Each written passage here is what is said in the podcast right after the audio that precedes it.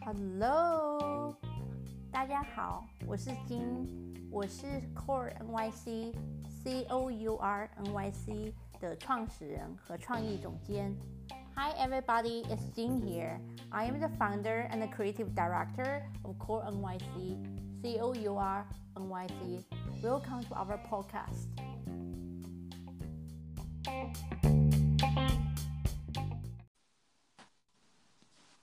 Hey, Jing, I'm here. Can you hear me? Hi, yeah, hi, Adam. How are you? I'm good. We're recording. Very excited to be here on Anchor. Yeah, I know. Um, how is everything in New York? It's fantastic. It's getting a little cold, but overall, uh, can't complain. Okay, it's also now a little bit cold in Shanghai. Oh, yeah? Yeah, yeah. Okay. Well, yeah, but at, at least uh, we're on the opposite side of the world here, but both cold. So I guess that's that's what happens with uh, winter. Yeah. Yeah. But first, thank you so so so much for joining me tonight. Of course. Yeah, I just still remember the first time we met in New York. Mm, we, I yeah. was talking about how I'm going to do the brand, and now it's here.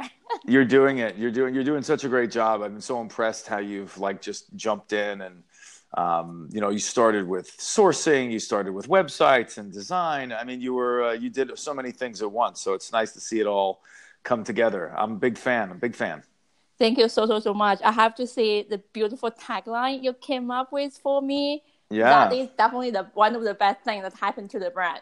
That's awesome. Are people using it? Wear your core. I like it. Yeah, wear your core, and also a, another friend even give me another explanation after wear your core, the luck would come. I was like, okay, this kind Oh. of feel complete. That's good. I like that. yeah, but first, thank you so much, um, Adam. Um, I think, um, the more I got to know you, Yeah. the more I'm amazed how many things you are you have been doing at the same time. You know, so Yeah. now you're Yeah. working on the blockchain. You know, Right. so I was like, I was looking at all those things you have done in your life. I was really curious, like how could someone done so many different things in life? Everybody is given seven twenty four. Everybody, Uh, uh, uh, uh, my- but you are living like a million times. You know, yeah. I'm just My, curious. You know, from Mm. film, from film, documentary, and now blockchain. blockchain right my my sister has this uh great joke you know when when she's telling a couple of years ago she was telling people about like her brother and she was telling you know about some of the things that i've done from whether that was like tv or film or africa africa or marathons or technology or business school and whatever it is i mean and everybody's got a story. And her, her friends would say wait how many brothers do you have? That's a good one.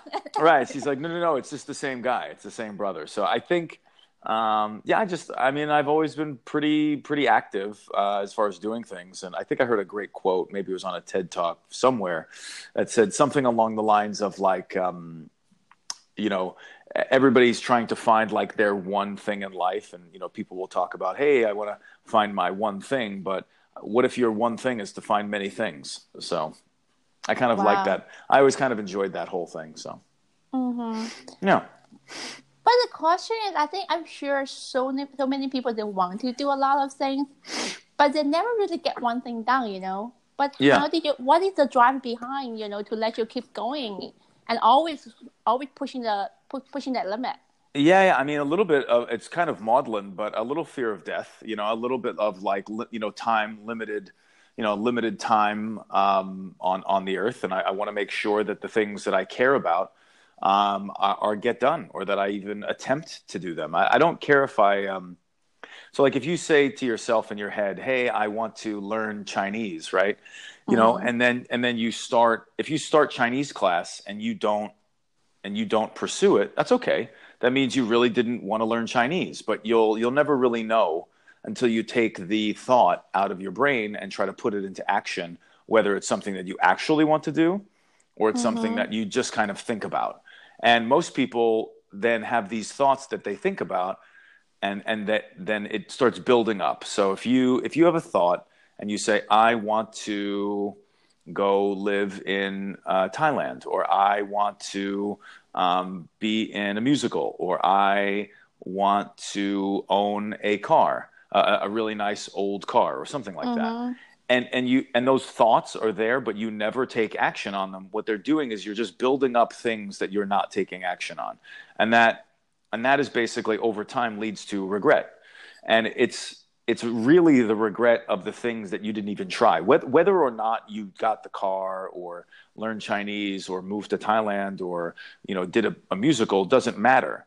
It just matters that you even attempted to do it. Um, because you're once you start you know you'll know really quickly whether you actually wanted to do it or not or mm-hmm. you didn't. But if you never if you never take the initiative you can always say oh i i, I always wanted to i always wanted to do that move to thailand thing i never did it well, it was, it was really important to me no it wasn't it could it could not be important to you but you'll never know until you start it so I, I usually if there's something that i kind of think i want to do i'll try mm-hmm. to i'll try to at least start it and then mm-hmm. if if you start a lot of things, um, then you know you usually like uh, my sister and I have this example of like um, a hot and cold faucet. Mm-hmm. If you if you start doing ten things, you know you, you're going to just determine what's hot and cold for you, mm-hmm. and you mm-hmm. just start moving towards things that are warmer for what mm-hmm. you what you feel good about. So I just start mm-hmm. keep moving towards things that make me feel warmer, basically. I like that. I think I totally agree. I think yeah. I think it's it, I think it is Steve Jobs. He said that the death is the final equalizer, which is probably also the best teacher in life. Um, I think I, I think I feel the same way because sometimes when you think about anyway one day you will die, so many things that seem so matter to you suddenly doesn't matter at all. right, right. And I, I, have been like recently very, I mean, I'm like super scared of death, you know, not, not to the point of like, we're going to die sometime, but I, I don't like the idea that I'm going to like, you know, once you die, I don't like the idea that my body will start to like become decrepit. I'm like, oh no, oh, that, that's going to be terrible that I'm literally, if I don't get cremated, that I'm like in the ground, just like dead. And I know it's not me, but I don't like that image uh, of of me like just you know getting like withering away to nothing. So uh, I instantly go, okay, now what will make what's the opposite of that? What will make me alive? What will make me come alive? Mm-hmm. And usually it's pursuing. I I've found for me it's uh, pursuing uh, things that I really care about that are aligned with my values. And I've mm-hmm. learned that mm-hmm. from a lot of different people. It's not it's not necessarily just goals. It's like living a value driven life. Uh huh. I I, re- I love that because I think a life which has no meaning, no matter how much money you make or how successful you are from other perspective, other people's perspective, is right. never a really satisfying experience at all. Exactly, and it's always a balance, right? It's always mm-hmm. a balance a balance between you know your ego and of like I want to achieve, I want to succeed versus mm-hmm. you know am I am I even enjoying this? What am I doing this for? Yes. So yeah. Yes. Yes. I agree.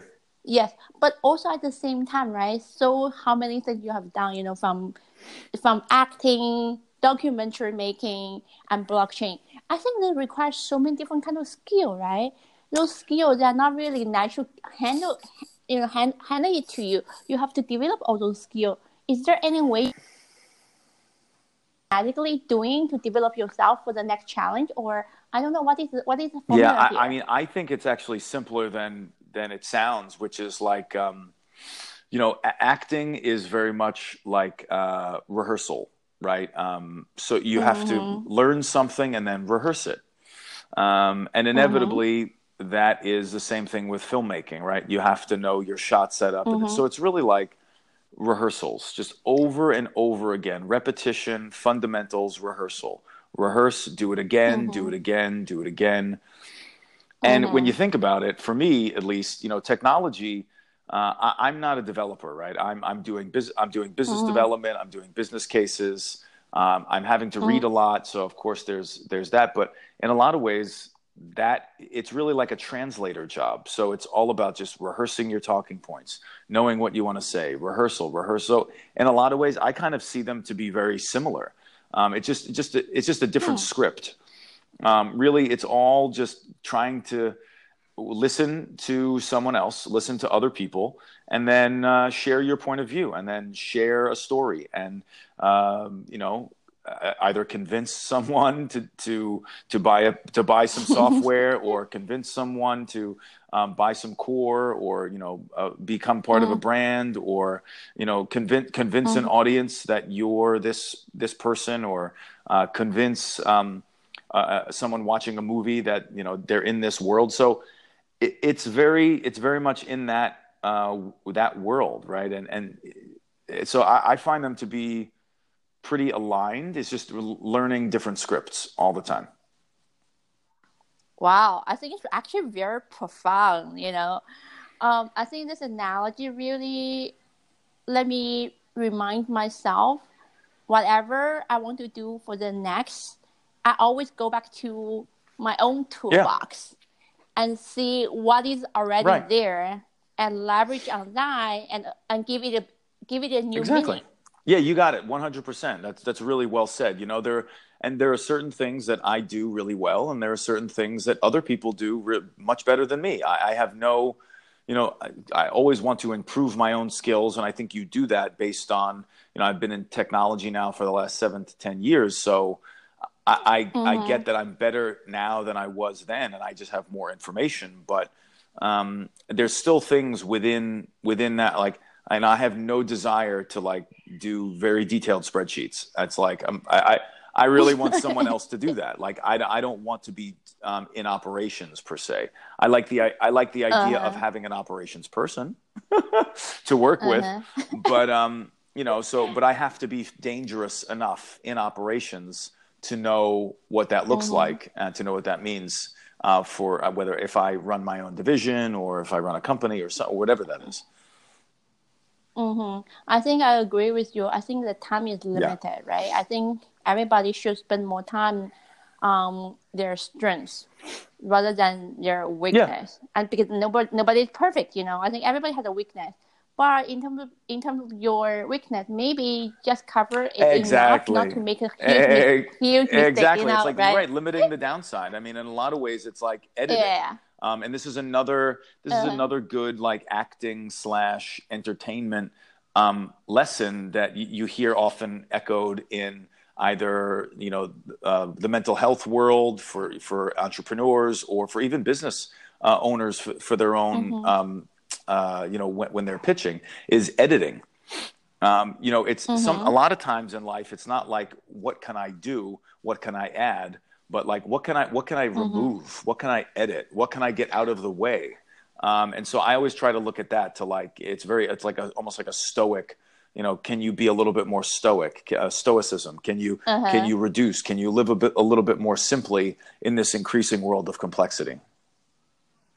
Oh i totally totally agree. Actually that's very yeah i know, you know? i know. well, welcome to the club of i think i check my phone 190 something times a day probably because the thing is like you know you, you really have to know it in and out to make it simple yeah yeah it's true yeah, but also I think talking about the strength and the weakness, I think everybody should definitely play on their strength. I think one thing I definitely see you is super creative.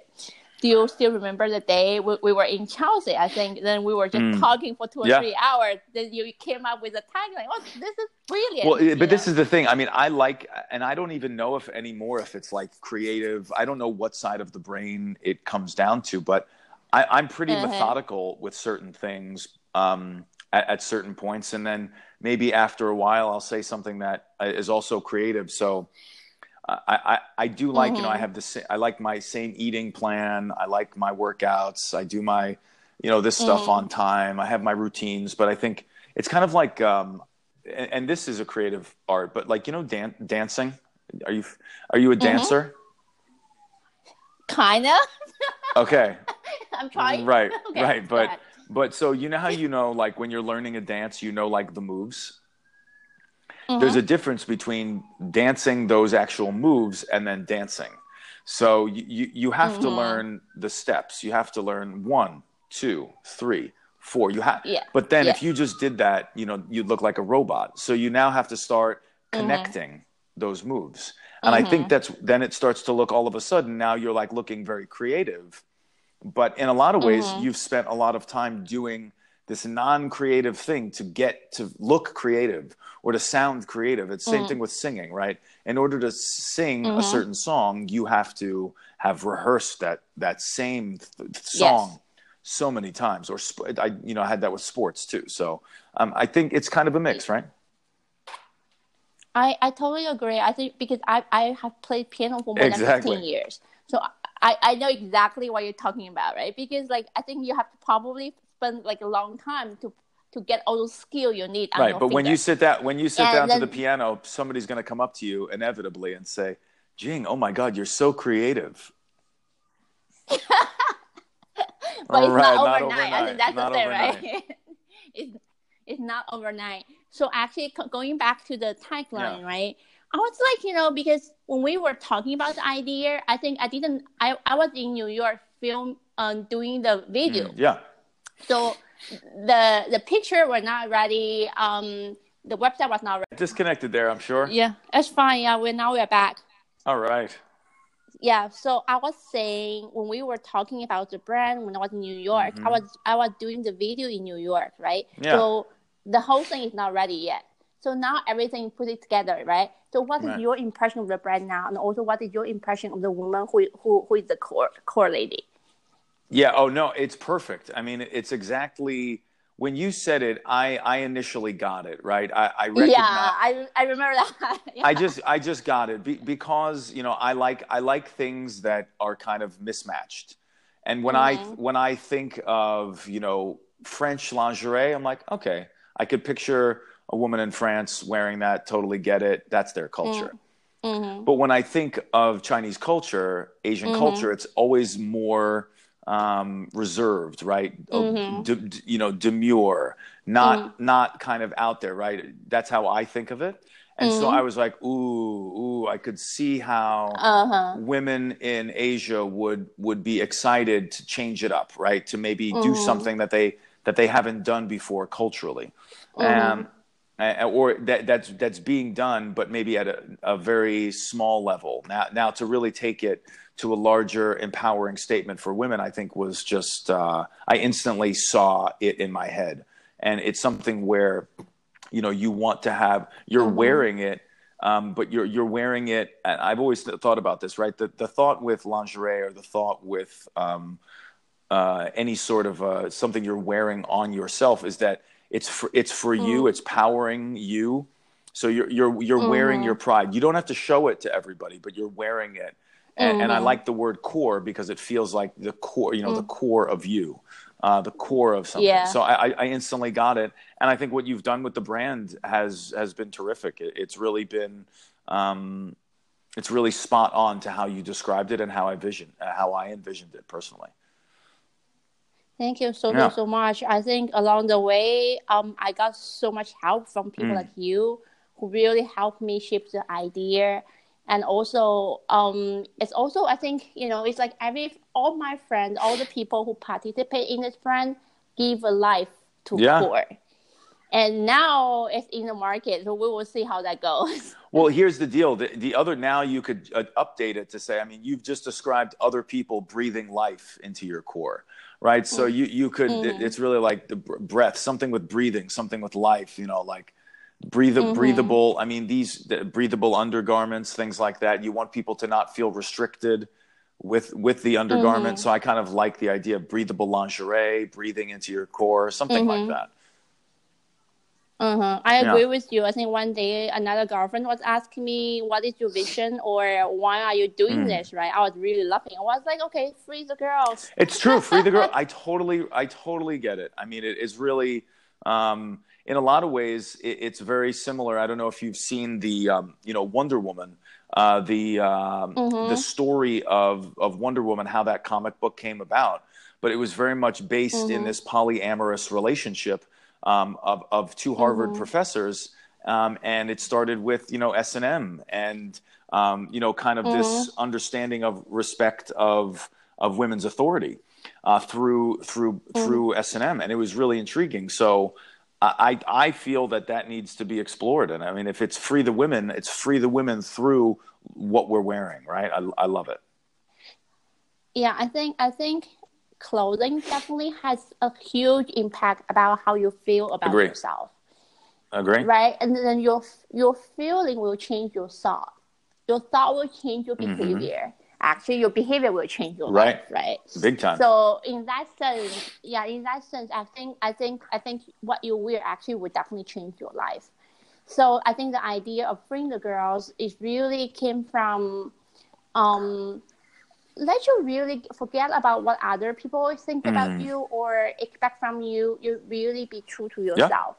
Because you can't be you can't be other people's expectation because you are just you. When that when that happens, actually you are naturally the best version. of right and just you know just to tie it back one one of the things that i i reference a lot when people ask me of like um, what what do i think about and it's it's this article i think i uh, i don't even know where it came from some years ago but there was a study done of the of the the regrets of the dying the top five regrets of the dying and and the number one Mhm. regret of this is of people on their deathbed right um, saying Mhm. I, I I didn't lead my authentic life. I led a life that I thought other people wanted to me to lead. I mean, if that's not the scariest thing I've ever heard, I don't know what is. That that you couldn't on your deathbed say that you lived authentically to yourself.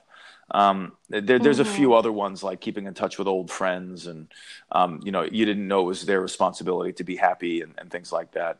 Um, but but the the first one of of that they didn't lead their authentic life, and that they're never going to have that chance again to do that. The, the, if people can get that earlier in their life before their deathbed, uh, that's what I really I want that for myself, and I, I've always said that I, I want that for other people. So if the, whatever the vehicle is for other people to be more authentic and lead their more authentic life, that I, I'm a big fan of and I'm a supporter. Wow, thank you Yeah, so, so, much, Adam. I think this definitely ends the conversation in such a perfect way. I think everybody should take life as a really, really precious Mm. chance to live an authentic life they Right. wish for.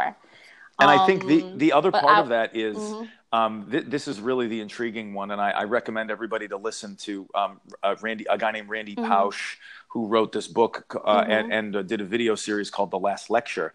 But it's not only about leading your Mm-hmm. authentic life for yourself, but once once you can start Mm-hmm. doing that for yourself a little bit, doing it for other people and helping other people lead their authentic lives is like the, an even Mm-hmm. bigger reward. So uh, I I love that you I'm I'm helping you to help others. So it's like a double it's like a double Mm-hmm. reward. But thank you so much, Adam. You're really helping me to help I know others. it's great. I love it. Keep me involved. Yeah. Yeah, thank you so so so much, Adam. Um, have a great Thank you. evening in Thank New you. York. Uh, we'll keep in touch. Definitely find the time to visit China. I, I, I would love I to know. show you around Are in you Shanghai. in Shanghai? Yeah, right Oh, now in do, Shanghai. do you think um, do you get to Hong Kong or where, where's the best place that I should go? I think Shanghai, Beijing, Hong Kong, Shenzhen. I depends on how, how much Uh, time you yeah, have. you exactly. know? All right, I'm gonna. I'll stick with Shanghai because you're there and you'll you'll show me around. Yeah. But I, I really appreciate it. I, Sure. I'd love to, and I'll work. Sure. Xie. I'll work on my uh, my. Whoa. I'll work on my Chinese. Exactly. Okay, thank you so so so much, Adam. Thanks, Jing. Yeah, have You a good too. evening.